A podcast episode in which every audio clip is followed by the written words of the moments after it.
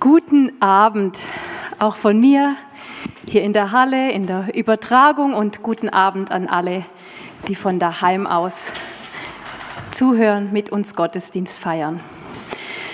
Ich habe euch in diesem jungen Jahr eine existenzielle Frage mitgebracht heute Abend. Die Frage, sag mir, wer ich bin.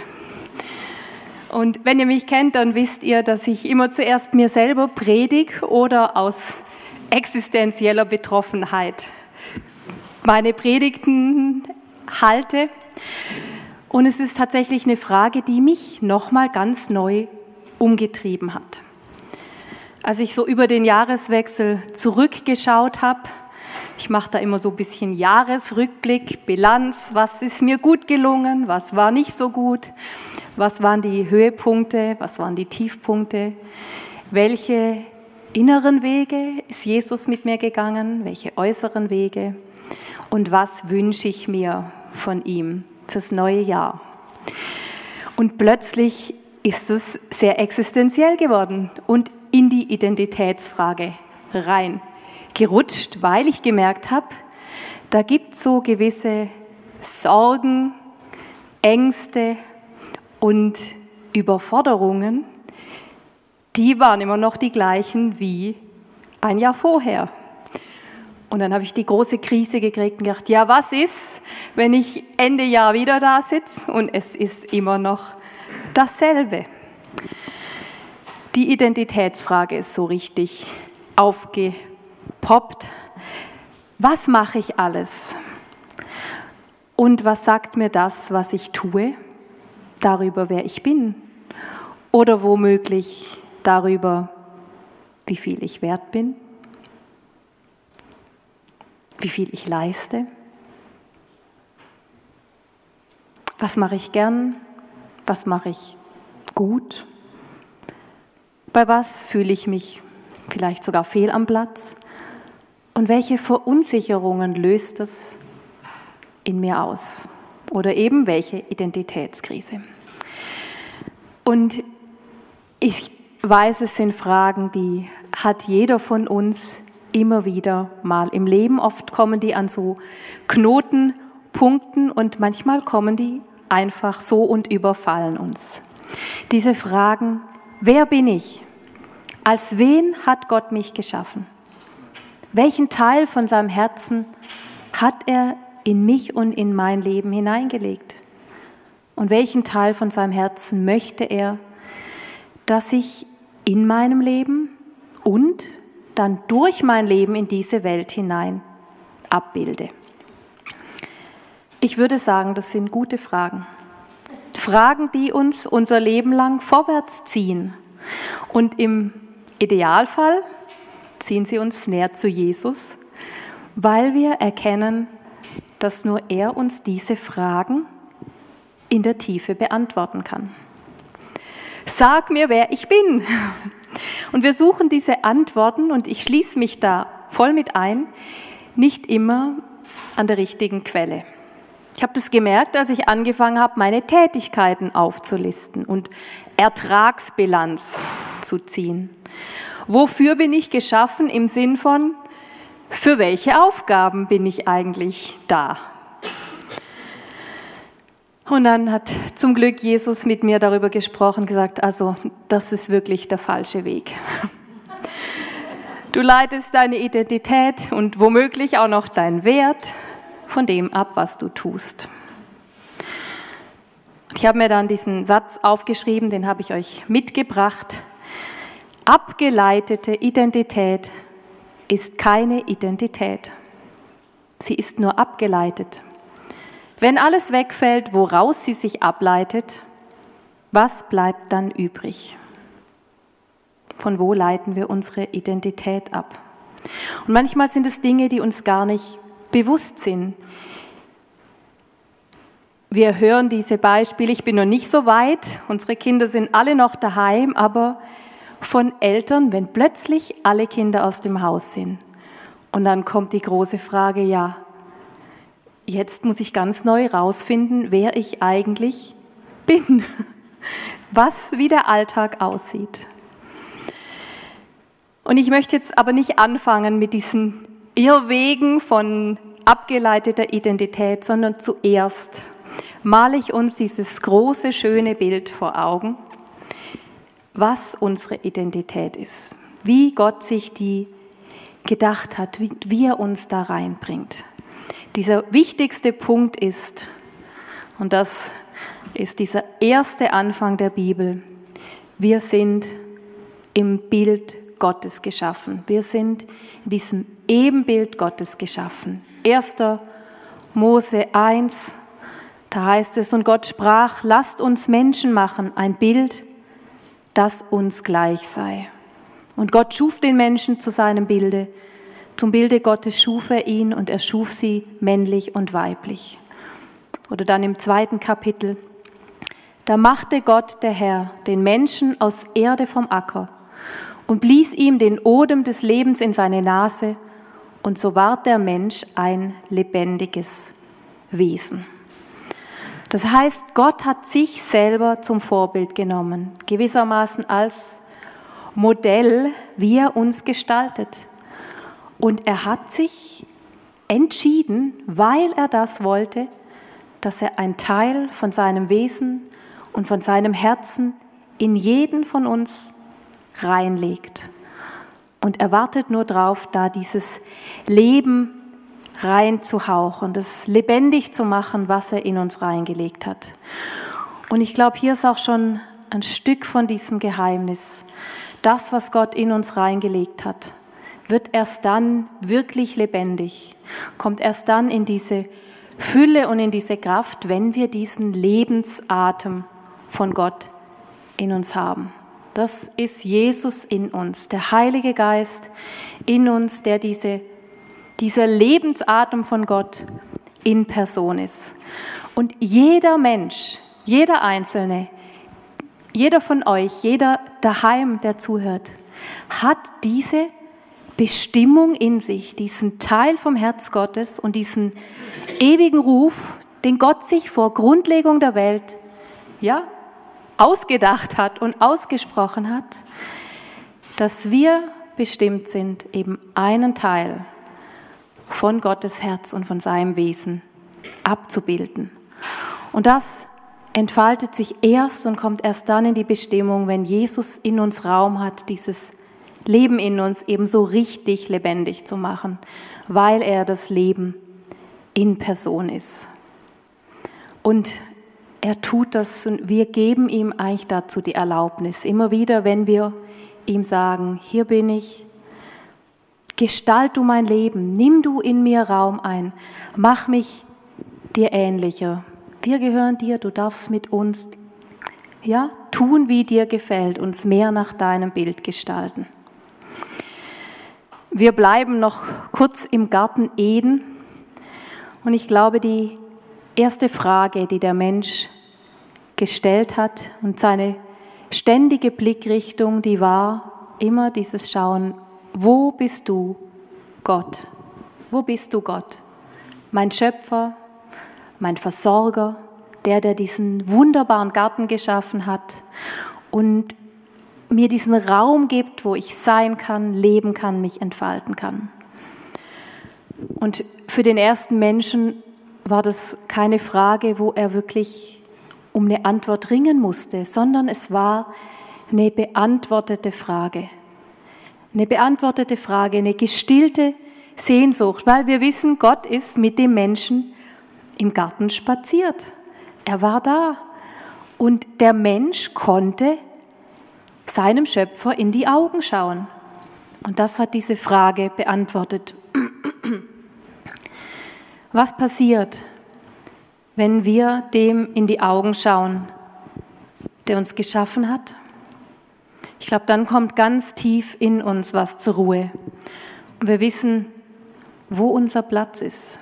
Wir wissen, wo die Sicherheit ist und wo die Versorgung ist. Was passiert im Natürlichen, wenn Kinder ihre Eltern vor Augen haben? Also wenn Kinder klein sind, dann sind wir als Eltern die größten Helden. Leider hört es irgendwann auf.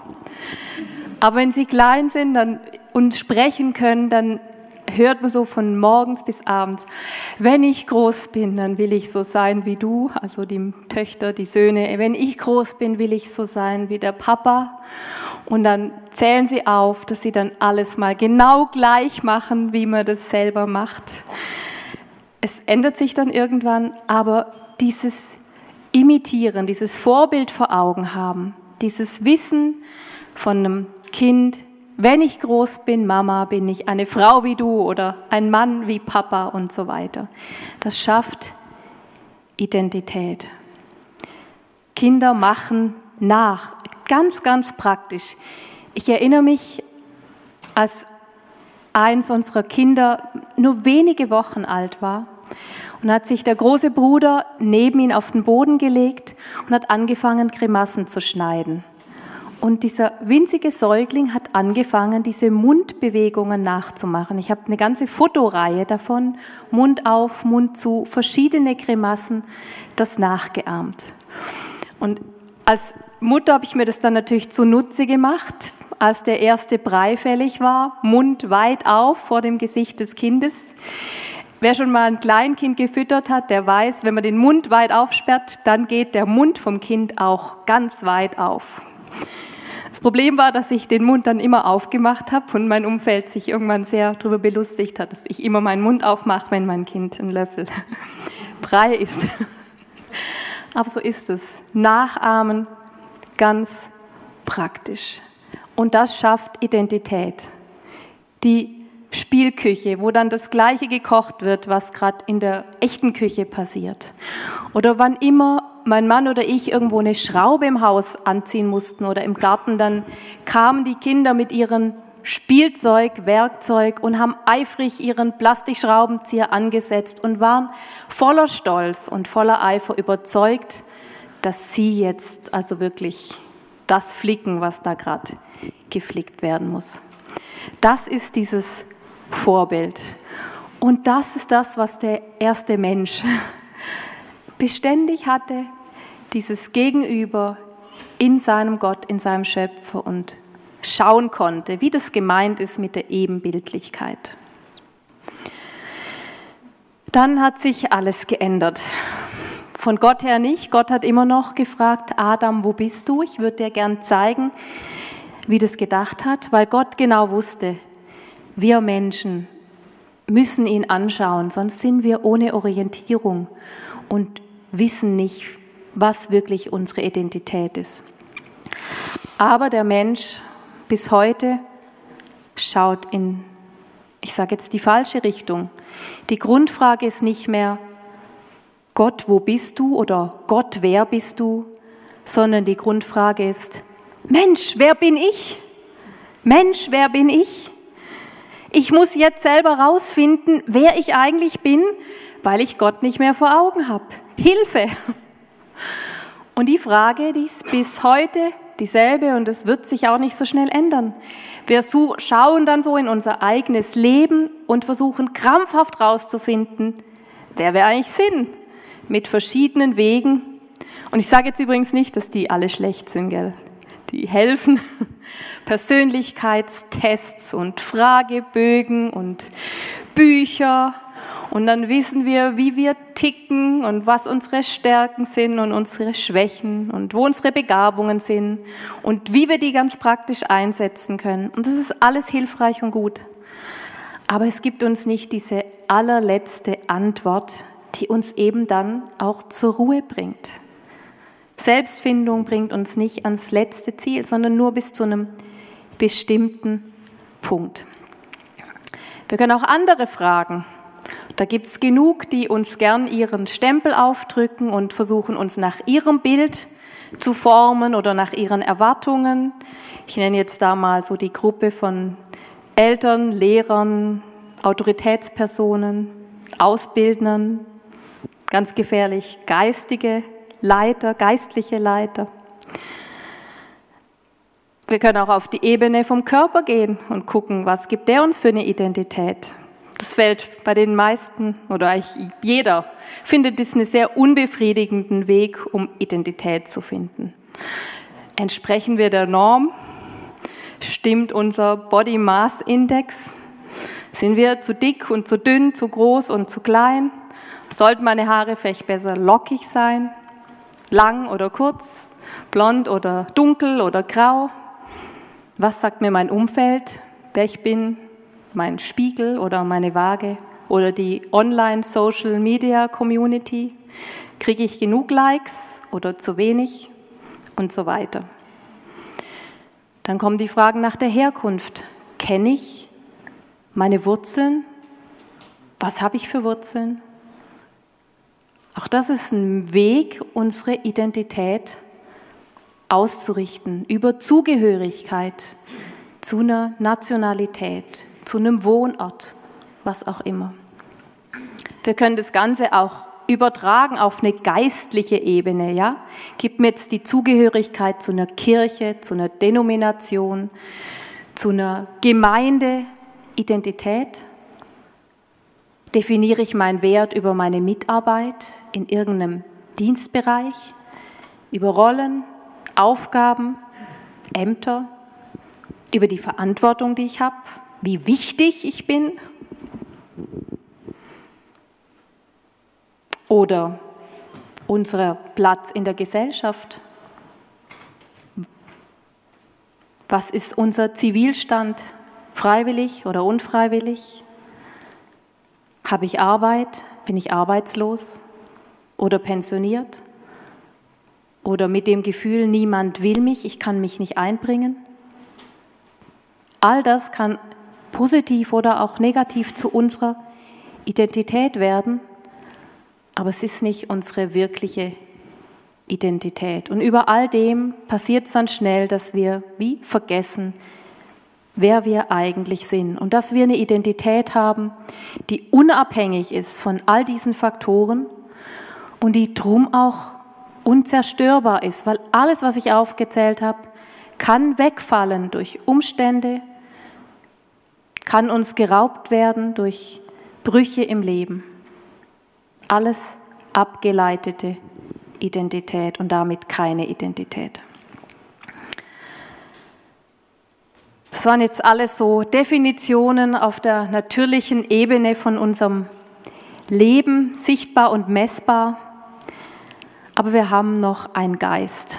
Geist, wir sind Geist, Seele und Leib. Und unser Geist ist ewig, den hat Gott geschaffen, in dem bildet er sich zuerst ab und offenbart sich. Und der kommt so richtig zum Leben, wenn eben Jesus diesen, diesen Lebensatem in uns reinhaucht.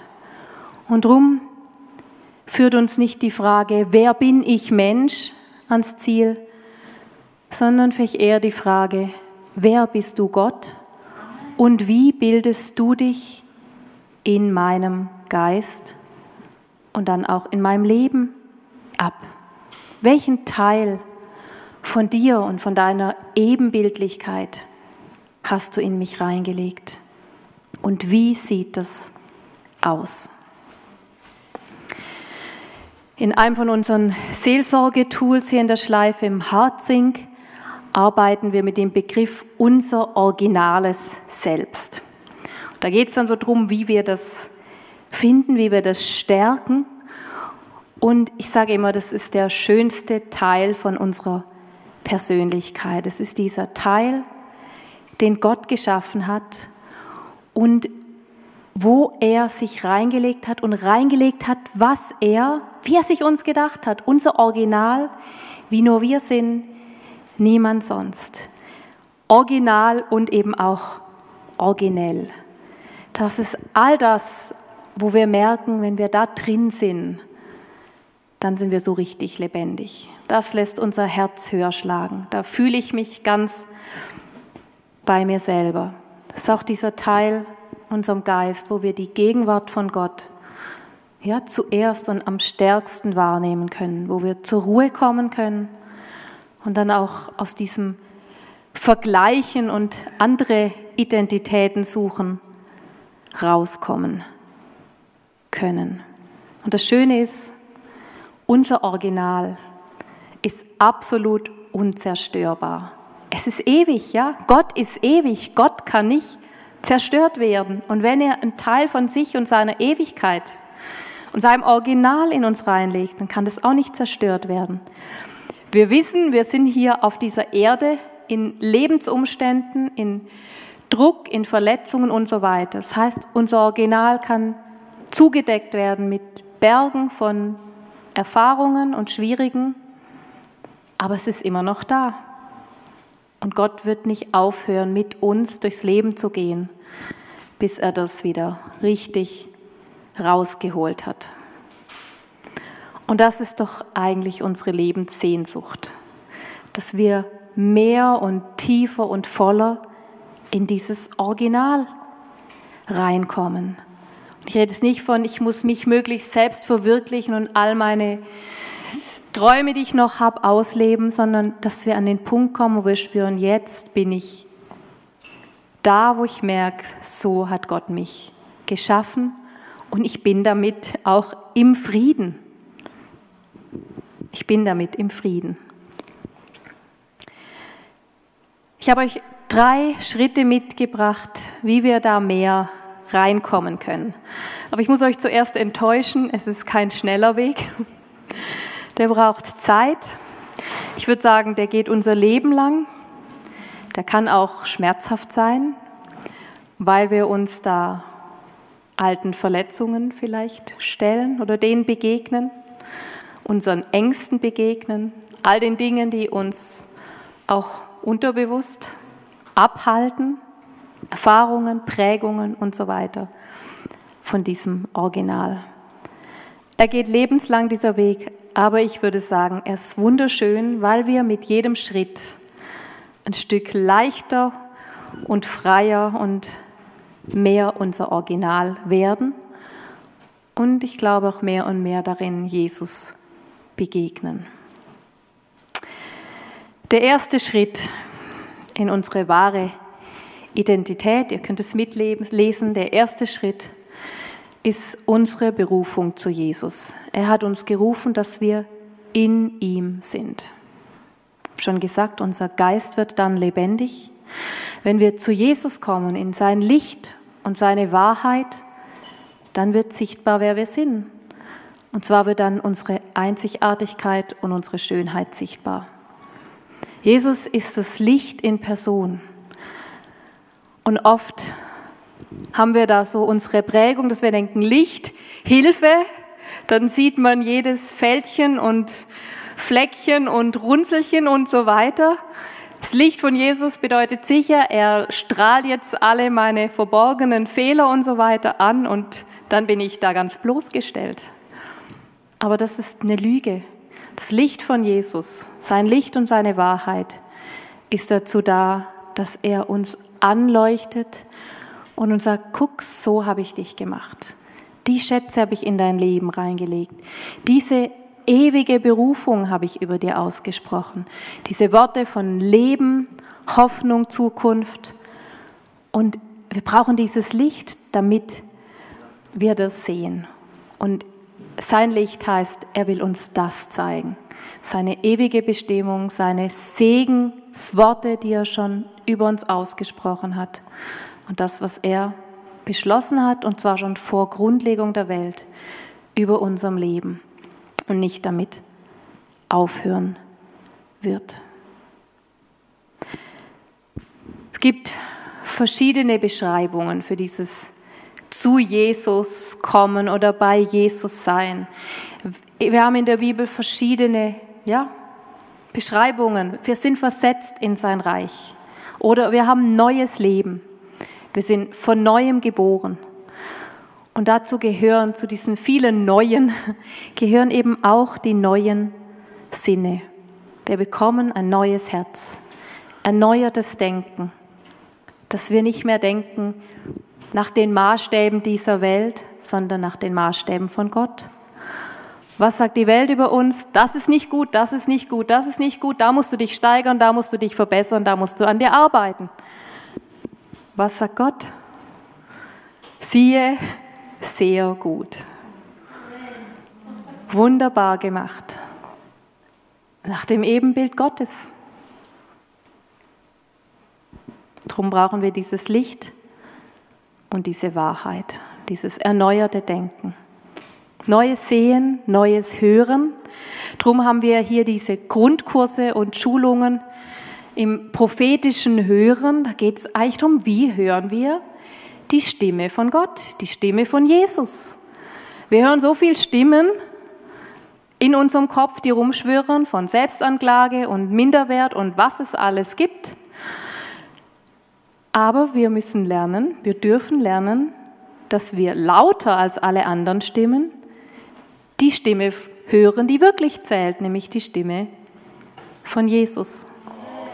Die Stimme von unserem Vater im Himmel, von dem, der uns geschaffen hat und der uns sehr gut findet. Der uns sehr gut findet. Der alles weiß und alles sieht, auch wo wir noch ein bisschen Fortschritte machen dürfen. Aber das ist doch bei ihm nicht im Vordergrund. Wir haben vier Kinder. Sehe ich bei denen immer zuerst, wenn mich jemand nach meinen Kindern fragt, also wo sie überall noch Schwachpunkte haben und Charakterschwächen. Na, die haben jede Menge Charakterschwächen. Aber ist das für mich im Vordergrund? Sicher nicht. Ich platze vor Liebe und Stolz und Begeisterung, dass sie meine Kinder sind. Charakterschwächen hin und her, die haben ja noch ein Leben lang Zeit zum an denen arbeiten. Und womöglich bin ich ja auch noch mit dran schuld, weil ich sie ihnen vererbt habe. Anderes Thema. Auf jeden Fall. Das Problem ist, dass wir nicht so sehen, wie Gott uns sieht. Und darum müssen wir dieses neue Denken und dieses neue Hören richtig einüben. Eben, wir haben hier die Grundkurse, habe ich schon erwähnt. Wir brauchen die Wahrheit, habe ich gesagt. Die Wahrheit ist hier in der Bibel ganz viel Wahrheit drin. Wer wir sind, was das Herz von Gott ist, was die Aussagen sind über seinem Leben. Und ich meine, Jeremia 29, 11. Ich weiß wohl, was ich für Gedanken über euch habe, spricht Gott der Herr. Gedanken des Friedens, Gedanken der Zukunft, Gedanken des Lebens. Und wir dürfen die nachdenken, bis sie sich festgesetzt haben bei uns. Ich habe euch einen kleinen alten Schatz aus meinem Bücherregal mitgebracht von Christoph Hesselbart, dieses kleine Büchlein Christus in uns. Das gibt es immer noch. Christus in uns, ein Leben in Fülle, unsere Identität in Jesus. Und das ist einfach nur ein Büchlein mit einer Bibelstelle an der nächsten, einfach eine Sammlung mit all den Aussagen, wie Gott uns sieht, was er über uns gesagt hat. Liebe, Annahme, Wertschätzung, Bestimmung, Berufung und so weiter. Und ich liebe das, weil das sind die alle kompakt beieinander. Ich meine, wenn wir so ein Futter hier brauchen, dann muss es schnell gehen weil dann sind wir in der Not. Dann können wir nicht noch lang anfangen suchen, wo steht jetzt wieder was, was mich wieder rausholt. Und drum habe ich gern sowas. Gut, neue Sinne. Unser Leben im Geist, das ist der Ort, wo wir erkennen, so sieht uns Gott, so hat er uns geschaffen. Und so meint er es, wenn er sagt, er liebt uns und er will unser Leben.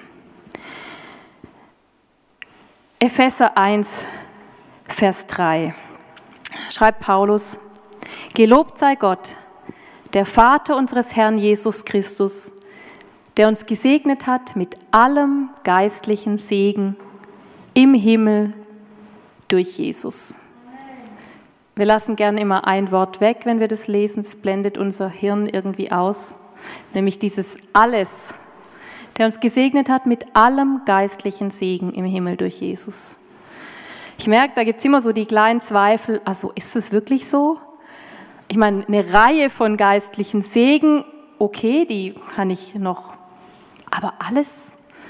Meint er wirklich alles, wenn er sagt alles? Er meint alles. Ihr könnt eine Liste machen mit so viel Worten, wie euch einfallen. Liebe, Annahme, Vergebung, inneren Frieden, Versorgung, Sinn, Bestimmung, Hoffnung, Ermutigung und so weiter.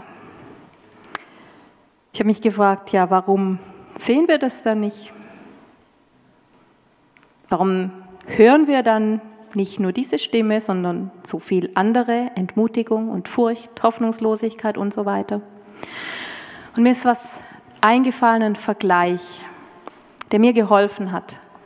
Wir waren einmal als Familie in so einem Unterwasserobservatorium und da gab es ein 3D-Kino, so ein improvisiertes als Versuch. Das war nur Stühle in einem leeren Raum, keine Leinwand, keine Lautsprecherboxen, aber dann hat jeder von uns Kopfhörer gekriegt und so eine Brille für virtuelle Realität, computergenerierte Bilder, die man direkt auf dem Bildschirm vor den Augen hat. Wir haben das angezogen und dann ging es auf einen Tauchgang in irgendeine Unterwasserwelt. Das Faszinierende war, ich habe das vorher nie erlebt, wenn ich nach oben geschaut habe, habe ich die Wasseroberfläche gesehen, die Sonnenstrahlen, den Schiffsboden von unten. Wenn ich nach unten geschaut habe, ich den Meeresboden gesehen mit den Rochen und was da alles war. Wenn ich zur einen Seite gesehen habe, einen Fischschwarm, zur anderen Seite die Gruppe von Tauchern. Es war und die Geräusche dazu natürlich. Es war, als wäre ich mitten in diesem Unterwasserwelt. Das Blubbern vom Atemgerät und so weiter. Es war so real, dass ich dazwischen mal die Brille ausziehen musste und mich am Stuhl festhalten, zum merken, ich bin gar nicht dort. Ich sitze auf dem Stuhl. Wenn ich die Brille ausgezogen habe, die Kopfhörer abgenommen habe, dann hätte ich gefunden, hey, ich bin ja von lauter Spinnern umgeben, die O und A und völlig fasziniert Bewegungen machen, als wären sie gerade am Tauchen. Was ist das Problem? Wenn wir die richtige Ausrüstung haben, dann können wir an zwei Orten gleichzeitig sein. Wir brauchen die richtige Ausrüstung. Also, wir haben eigentlich die richtige Ausrüstung, aber wir benutzen sie nicht oder vergessen sie ab, ab und zu, dass wir sie eigentlich haben. Ich glaube, dass diese Realität von der Gegenwart Gottes, vom seinem Reich, vom Himmel, wo Friede ist, egal wie die Umstände sind, Geborgenheit ist, egal wie die Umstände sind, da ist. Aber wir brauchen die richtige Brille und die richtigen Kopfhörer. Das heißt, wir brauchen diese erneuerten Sinne durch den Heiligen Geist. Sonst sind wir auf dem falschen Kanal. Ganz oft versuchen wir diese Realitäten mit unseren natürlichen Sinnen zu fassen. Ich muss jetzt unbedingt diesen Friede von Gott irgendwie spüren, weil er hat es ja gesagt. Und es funktioniert nicht. Drum, wir brauchen erneuerte Sinne. Unsere erneuerten Sinne sind nicht begrenzt durch unsere Erfahrungen. Die sind auch nicht getrübt durch unsere Verletzungen, die sind auch nicht gefiltert durch Ängste, sondern die sehen scharf. Wir brauchen die geöffneten Augen des Herzens, um bei diesem Bild zu bleiben. Von Paulus können wir lernen, dass wir um die bitten dürfen. Nicht nur einmal, sondern immer wieder. Er betet es selber, auch im Epheserbrief betet er für die Gemeinde und betet sagt, ich gedenke euer in meinem Gebet, Epheser 1, Vers 17, dass der Gott unseres Herrn Jesus Christus, der Vater der Herrlichkeit, euch gebe den Geist der Weisheit und der Offenbarung, ihn zu erkennen. Und er gebe euch erleuchtete Augen des Herzens, damit ihr erkennt, zu welcher Hoffnung ihr von ihm berufen seid und wie reich die Herrlichkeit seines Erbes für die Heiligen ist. Erleuchtete Augen des Herzens. Nur mit denen erkennen wir die Hoffnung und das Erbe, sprich diesen allen geistlichen Segen, das ist unser Erbe. erneuerte Augen, gestärkte Sinne. Und nicht nur die Hoffnung und den Segen erkennen wir mit den erneuerten Sinnen, sondern eben auch unsere Identität, weil die ist ja in diesem Raum. Wir brauchen diesen gestärkten Geist. Wie stärken wir den? Wie kriegen wir den? Ich denke, das Erste ist, wir dürfen darum bitten. Wir haben es hier gesehen, dieses Gebet. Paulus betet eine Seite später nochmal darum. Epheser 3, Vers 15 betet er, dass der Vater euch Kraft gebe, nach dem Reichtum seiner Herrlichkeit, stark zu werden durch seinen Geist an dem inwendigen Menschen, dass unser innerer Mensch stark wird, gestärkt wird. Also, wir dürfen darum bitten, wir dürfen unseren inneren Menschen aber auch füttern durch diese Zusagen, durch die Verheißungen, durch diese Worte, was Gott sagt über uns, wer wir sind, durch die Wahrheit, die Aussagen in der Bibel, stärken durch unsere persönliche Zeit mit Jesus, Zeiten in der Anbetung, was auch immer.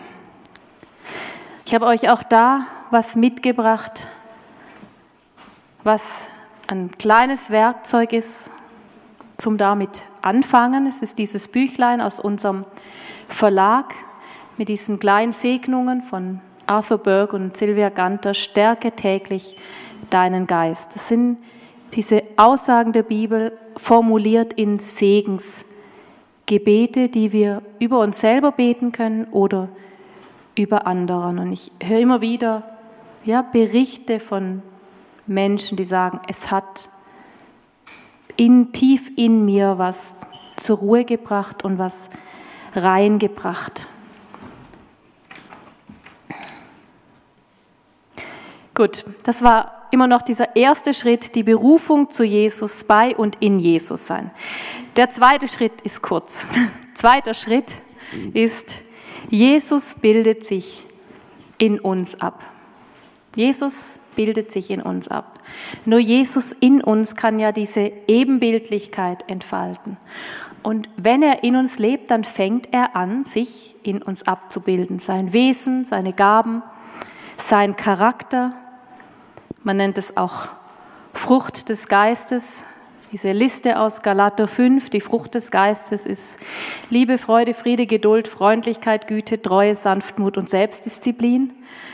Das ist der Charakter von Jesus und den will er in uns reinprägen.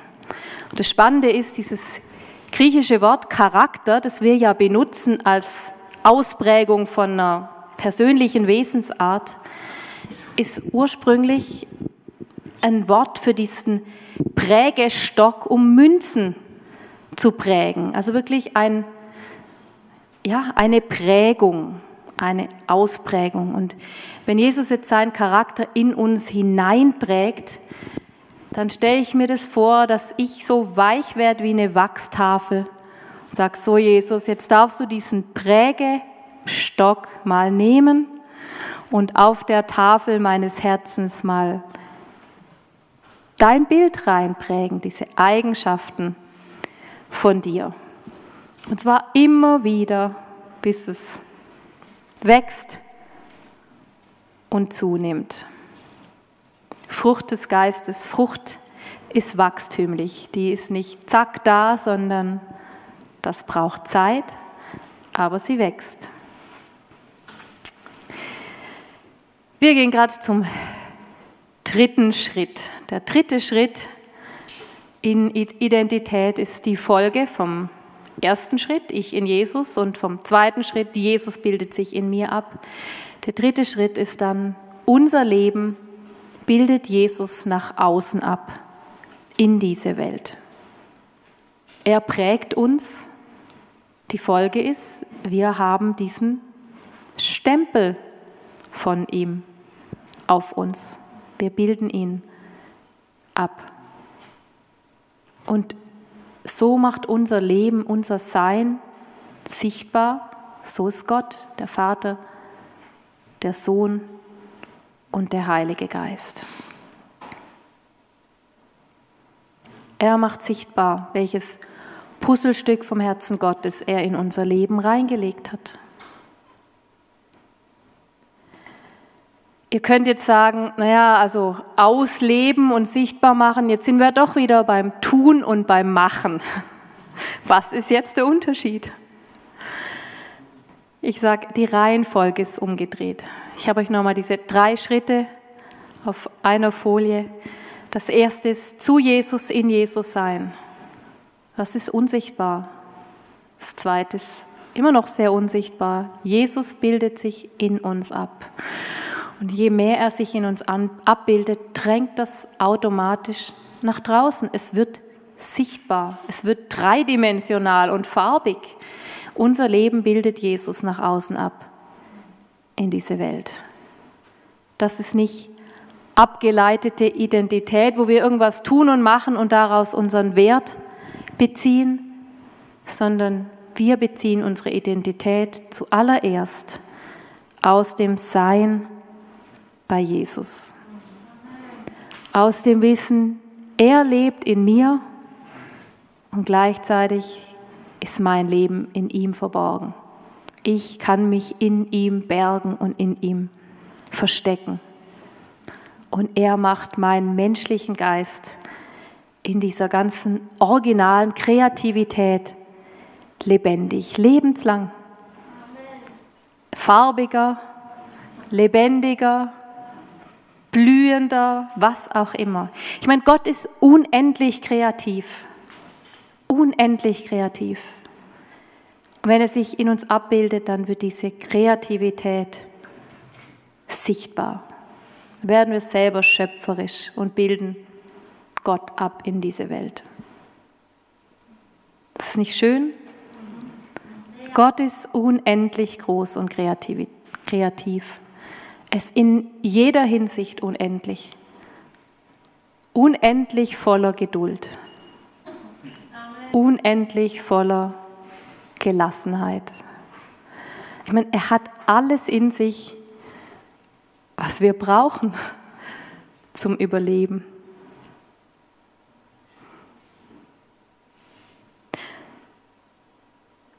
Vielleicht noch ein Beispiel zum Thema Geduld. Also als Gott mich geschaffen hat, hat irgendwie die Geduld, ist bei mir irgendwie zu kurz gekommen. Auf jeden Fall habe ich viele Jahrzehnte gebetet, Herr, gib mir Geduld. Und dann habe ich angefangen, dieses Segnen zu entdecken, meinen Geist zu stärken. Und dann habe ich mir ein Gebet geschrieben und angefangen, meinen Geist zu segnen mit der Geduld. Und gesagt, die ist in Gott und ich segne mich jetzt, dass dieser Geduldsfluss von Gott dass er den mehr in meinem Geist abbildet. Und es hat so eine Entspannung in mein Leben gebracht, weil vorher war ich immer krampfhaft bemüht, ich muss jetzt um jeden Preis, um Himmels Willen geduldig bleiben und geduldig sein. Das hat überhaupt nicht funktioniert. Es gibt einen riesen Stress. Und dann wird es ja auch so ein bisschen ein religiöser Krampf, weil ich meine, ich muss ja geduldig sein als guter Christ, muss ich ja geduldig sein, weil ich habe ja einen Gott, der Gott der Geduld heißt. Aber wenn wir tief in uns darauf vertrauen, es ist der Charakter von Jesus, zum Beispiel Geduld. Und er nimmt jeden Tag diesen Stempel von Geduld, prägt den geduldig weiter in mein Herz und irgendwann wird es dann schon noch sichtbar, dann bringt es eine Gelassenheit. Das Schöne ist, ihr könnt immer die Eigenschaft nehmen, wo ihr merkt, habe ich den allergrößten Mangel und dann nehmt ihr die und stärkt die und nährt die und es wird was passieren. Gott hat sich entschieden, einen Teil von sich in jeden von uns reinzulegen. Können wir das glauben? Amen. Wirklich ein Teil vom Herz Gottes? Es ist die Wahrheit in jedem von euch, eurem Geist, eurem menschlichen Geist, ist ein unverkennbarer, originaler, unendlich kreativer Teil von Gottes Herzen abgebildet. den hast nur du und niemand sonst. Ich meine, was für ein Risiko von Gott. Er möchte ja, dass der, dieser Teil von seinem Herzen gespiegelt wird auf der Erde. Und er hat ihn uns anvertraut. Weil er weiß, ja, dass wir sehr gut geschaffen sind in seinem Ebenbild. Und wenn er sein Leben reinhaucht, dann wird es in die Schönheit kommen. Zum Schluss noch das Entspannendste. Wir können diesen Teil von Gottes Herz gar nicht selber abbilden. Egal wie sehr wir uns anstrengen, es geht nicht. Also es geht nicht.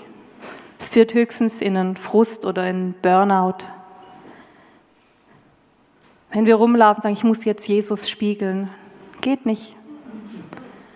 Und drum, das Entspannende ist, diese wahre Identität, die gibt es nur in Jesus. Die gibt es nicht außerhalb von ihm, die gibt es nicht getrennt von ihm. Er ist die Quelle von dieser Identität. Und er ist nicht nur die Quelle, sondern er ist auch die Kraft. Er ist dieser Lebenssaft, damit die wächst und da ist. Ist es nicht schön von Jesus? Er gibt es uns nicht nur, sondern er gibt uns gerade noch die Kraft dazu. Sagt, er lebt in uns mit derselben Kraft, mit der Jesus von den Toten auferstanden ist. Die Befähigung, um in dem zu laufen. Und das kommt einfach, einfach aus der Verbindung mit ihm. Jesus sagt, Johannes 15, in diesem Bild vom Weinstock. Bleibt in mir und ich in euch. Wie die Rebe keine Frucht bringen kann aus sich selbst, wenn sie nicht am Weinstock bleibt, so auch ihr nicht, wenn ihr nicht in mir bleibt. Ich bin der Weinstock, ihr seid die Reben. Wer in mir bleibt und ich in ihm, der bringt viel Frucht. Denn ohne mich, getrennt von mir, könnt ihr nichts tun. Bleibt in mir und ich in euch. Ich meine, wie aktiv und stressig ist Bleiben? Bleiben ist, hört sich für mich nicht nach sehr großem Aktionismus an, sondern bleiben, in Verbindung bleiben, dass er tun kann, was er schon immer vorhat. Dass von ihm diese Leben, diese Kraft zu uns fließen kann, einfach seine Gegenwart. Dafür hat er uns geschaffen, dass wir in dieser Verbindung und im Augenkontakt mit ihm laufen und zu dem werden, wie er uns geschaffen hat. Bevor ich uns dafür noch segne, habe ich euch noch ein ganz ein kleines Büchlein mitgebracht, auch aus unserem Verlag, wo auch ganz viel Anregungen zu diesem Thema drin sind von Gary Oates. Leben, wie Gott es geplant hat natürlich übernatürlich leben, wie wir auch unseren Geist stärken können.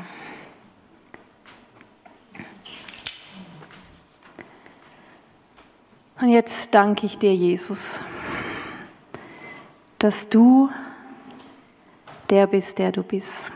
Leben in Person, Licht in Person, Versorgung in Person, Hoffnung in Person.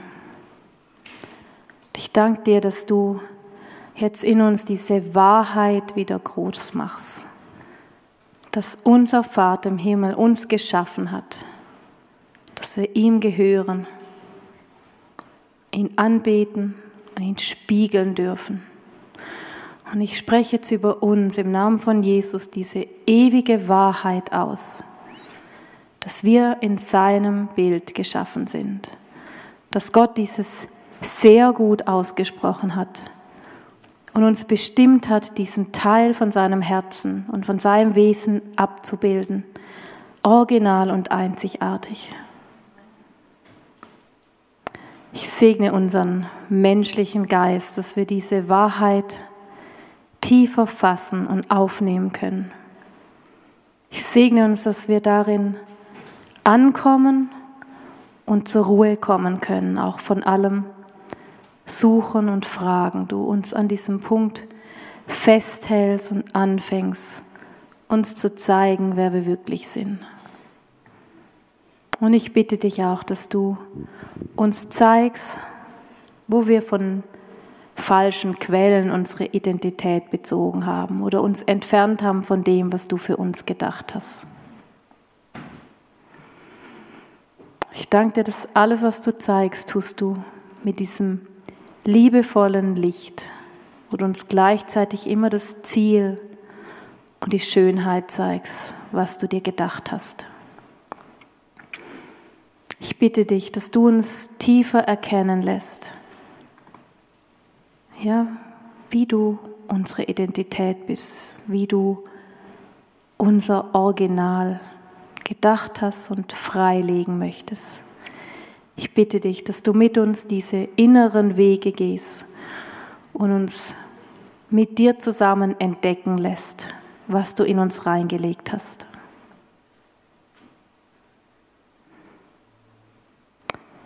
Ich segne euch, dass der Heilige Geist selbst jeden von euch auf diesem Weg weiterführt und leitet, korrigiert und immer wieder diesen Lebensatem reinhaucht, der alles entstaubt, was staubig geworden ist, alles wach macht, was müde geworden ist, alles wieder in die scharfe Feineinstellung bringt, was verschwommen geworden ist an Berufung und Bestimmung. Ich danke dir, Jesus, dass wir uns eins machen dürfen mit dir, weil du vor dem Thron Gottes bist, in dem Moment. Und auch diese Worte von Leben und Hoffnung über uns aufsprichst, aussprichst und nie damit aufhören wirst. Amen.